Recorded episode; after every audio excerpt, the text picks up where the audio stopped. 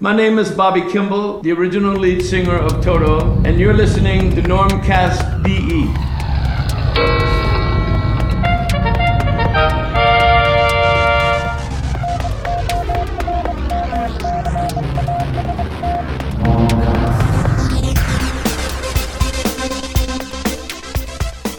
Normcast Nummer 229 hier aus Gütersloh. Hier ist wie immer der Norman Ostus und ich grüße euch alle recht herzlich. Heute gibt es mal wieder ein Gespräch mit einem bekannten Menschen, wenn es auch nur ein kurzes Gespräch ist, aber Hits pflastern seinen Weg. I'll Supply the Love, I Won't Hold You Back, Rosanna, Africa, Hold the Line und wie sie alle heißen. Bobby Kimball, der originale Leadsänger der Band Toto, wie er sich selbst nennt, war in Gütersloh und ist im Rahmen der Woche der kleinen Künste aufgetreten, zusammen mit einer Band namens The Man Behind, die wiederum mit Edo Zanki, Udo Lindenberg und anderen nationalen Größen schon zusammengespielt hat. An diesem Abend gab es natürlich dann auch viele Toto-Hits zu hören, da haben die Leute drauf gewartet, der Platz war voll, die Stimmung war gut. Und am Rande des Geschehens habe ich Bobby Kimball in einem schönen alten Häuschen in der Nähe der Bühne getroffen und wir haben ein kurzes Gespräch geführt, ja, welches doch einen sehr speziellen Charakter hat. Der Mann ist 67 Jahre alt, aber sehr vital anscheinend, sehr freundlich auch, aber wenn man ihn ein Mikrofon vor die Nase hält, dann kennt er kein Halten mehr und dann fängt er an zu erzählen. Wir haben da erstmal so ungefähr drei Minuten gebraucht, um uns darauf einzuschießen. Ich, der vor ihm saß mit dem Mikrofon, dann das Team von Gütersloh TV, welches das Ganze gefilmt hat. Ja, und äh, so ein, zwei Leutchen von G-Town Music, einer lokalen Agentur hier, die waren auch dabei und äh, ja, wir haben uns alle erstmal groß angeguckt, aber so ist er halt, der Bobby Kimball. Und letztendlich haben wir da so 20, 25 Minuten zusammengesessen. Er hat auch meine schöne Toto 4 Platte signiert. Und diese Platte hat ja mehrere Grammys gewonnen. Ja, der Mann ist äh, mehrfach dekoriert und hat mit Toto große Erfolge gefeiert ist zwischenzeitlich aus der Band ausgestiegen, dann wieder in die Band zurückgekehrt. Zwischenzeitlich hat er auch mit anderen Größen aus Rock und Pop zusammengewirkt. Frank Farian, man erinnere sich an das legendäre Stairway to Heaven in der 10 Minuten Pop-Version. Mit Eric Clapton, mit Peter Gabriel und ach, was weiß ich mit wem. Das wird auch gleich alles noch erwähnt werden. Also der Mann braucht sich selbst nichts mehr beweisen. Und ja, er war gut drauf hier in Gütersloh und ich denke mal, das hört man in dem nun folgenden Zusammenschnitt dieses Interviews auch heraus. Ich äh, lasse das Ganze in Englisch, so wie wir es aufgenommen haben. Ich mache mir jetzt nicht die Arbeit und äh, spreche da eine deutsche Spur zu ein. Ich denke mal, die allermeisten Leute, die diesen Podcast hören, sind auch der englischen Zunge mächtig und es ist ja auch nicht die erste Ausgabe, die in Englisch daherkommt. In den nächsten Minuten viel Spaß mit Bobby Kimball, dem originalen Leadsänger der Band Toto. An dieser Stelle klinke ich mich schon wieder raus. Alle weiteren Infos auf www.bobbykimball.com und auf www.normcast.de. Viel Spaß, macht's gut, bleibt frisch, bis die Tage und wir hören uns. Bye bye.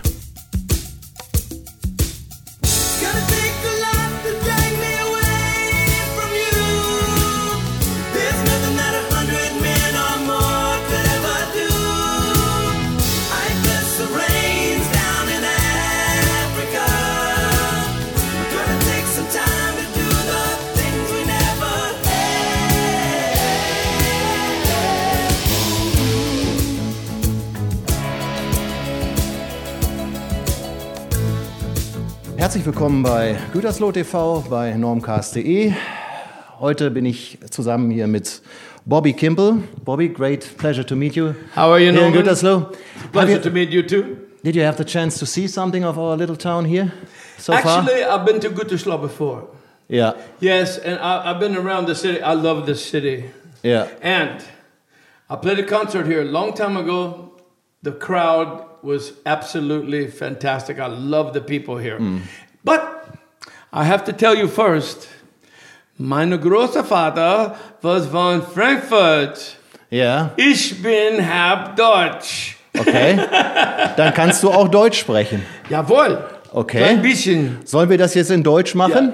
I was living here for six years, from about 1985 until 1991. Yeah. And my Deutsch was wunderbar. And in 1991, when I went back to Los Angeles, I moved back.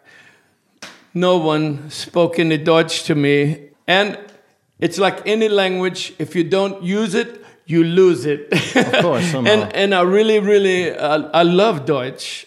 But, and I'm over here a lot. I come to Germany so much. I have an apartment in Wiesbaden.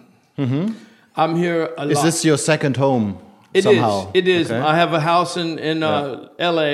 Yeah. But I come to Germany so much. If I fly to Europe, I always Hmm. fly to Frankfurt. When I was young, I was sitting in front of the radio and I heard Nazareth, Survivor, Foreigner, and all these bands, and they Yes. all seem to be separated somehow. But nowadays, you work with all of them together with all I these do. guys. I work Is it with a kind of of big family nowadays? No, it's a huge family. Yeah, okay. It's wonderful to sing with all of these guys because I sing constantly. I, I have a CD I did with Jimi Jamison about three years ago. Yeah. It's called Kimball Jamison. Mm-hmm. Fantastic. It's 12 duet songs. Yeah. I love it. Mm-hmm. But I play with Mickey Thomas and Starship a lot. I play with Mike Reno from Loverboy. I play with uh, John Cafferty from the Beaver Brown Band, and uh, Steve Augeri that played with with Journey. And, you know, And you have been playing with, with Peter Gabriel and other famous uh, people as well. Actually, I know Peter. Pardon? I know Peter.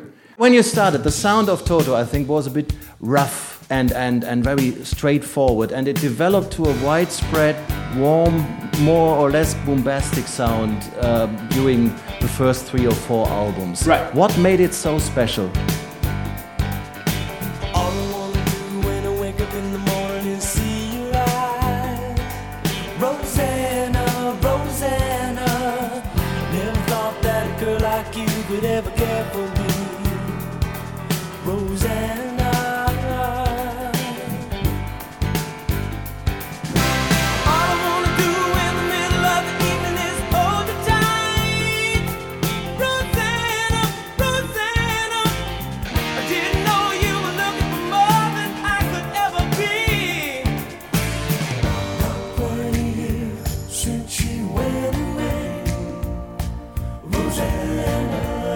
You know, I lived in Louisiana all the time before um, I moved out to Los Angeles. Okay. Yeah.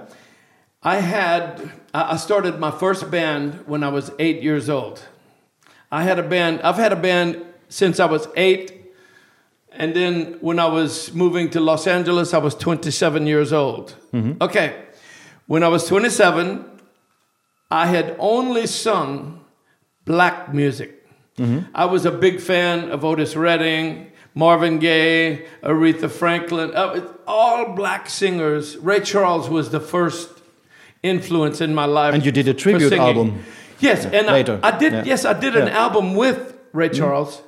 But anyhow, all of the music that I sang was black, Mm-hmm. and it was all soul music. But Toto, the guys in Toto, they sounded pretty much like a, a Steely Dan band, a very, very white band. Yeah.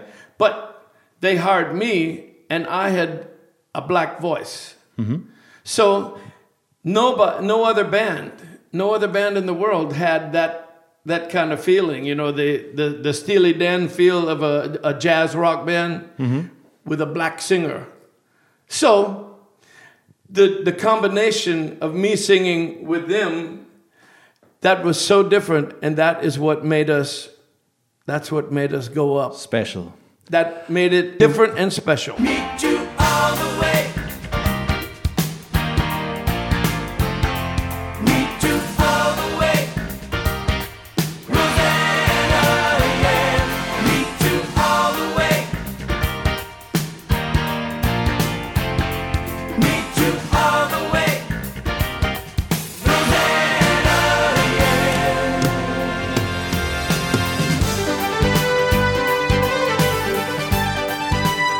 You won six Grammys so far. Where are they? Where do you keep them? The, the Grammys. You The Grammys? Yeah. They're at home at home. And, and your home, of course, in the United States. in Los Angeles. Yeah. Yes. Okay. Yes. Your band that is playing with you tonight, the Men Behind. Men Behind, They they they they play together with Udo Lindenberg and Edo Zanki and I Ger- know. some German rock acts. Oh, and they're- you they're really and, and you and you even shared a stage with Nena. Uh, so are you somehow connected and related to the German rock scene? Yeah. Yes, but the thing is, is there's so many wonderful German musicians around. Yeah. oh my God. Yeah. But uh, I've known the guitar player with Men Behind for many, many, many years. Yeah. Yes, they had a guy named Ian Cussick singing Yeah. with them before, and Everything Ian, will turn out fine. I think was yeah, a hit. Ian Yeah, has been a friend of mine for a very long Yeah. time. When I was doing the Far Corporation album with Frank Farian in 1985, yeah. he played me a song by Ian Cussick called Meet Me by the Water. Oh my God, I freaked out when I heard that. And I had Frank call him. So I've been friends with Ian since 1985. Great. He is wonderful, wonderful singer, wonderful guy. But the people can expect uh, uh, some uh, Toto songs tonight. Absolutely, and, they uh, can get. They're going to have Toto yeah. songs tonight. Uh, by the way, you, you did your first uh, solo album in 1994. What took you so long? 1994, 1999. Uh, no, I think it was 1994. Rise Up, wasn't it in Oh, oh 1994? right, that album. yeah, okay, yeah, I, yeah. I did. I had a solo album called "All I Ever Needed." Ah, yeah. 1994. Yes, there, there was a, a friend of mine that owned a record label here in Germany. Yeah. and I was staying over here in Germany for for quite a while while I was doing that. Yeah. and he had a studio. I went in the studio and recorded the Rise Up CD. I love it. Yeah. I love that CD. No, it's great. It's really nice. One question I have to ask uh, also for, for Matthias, because you did this famous 10 minute, nearly 10 minute long Stairway to Heaven 12 inch version, and you brought uh, this song into the charts.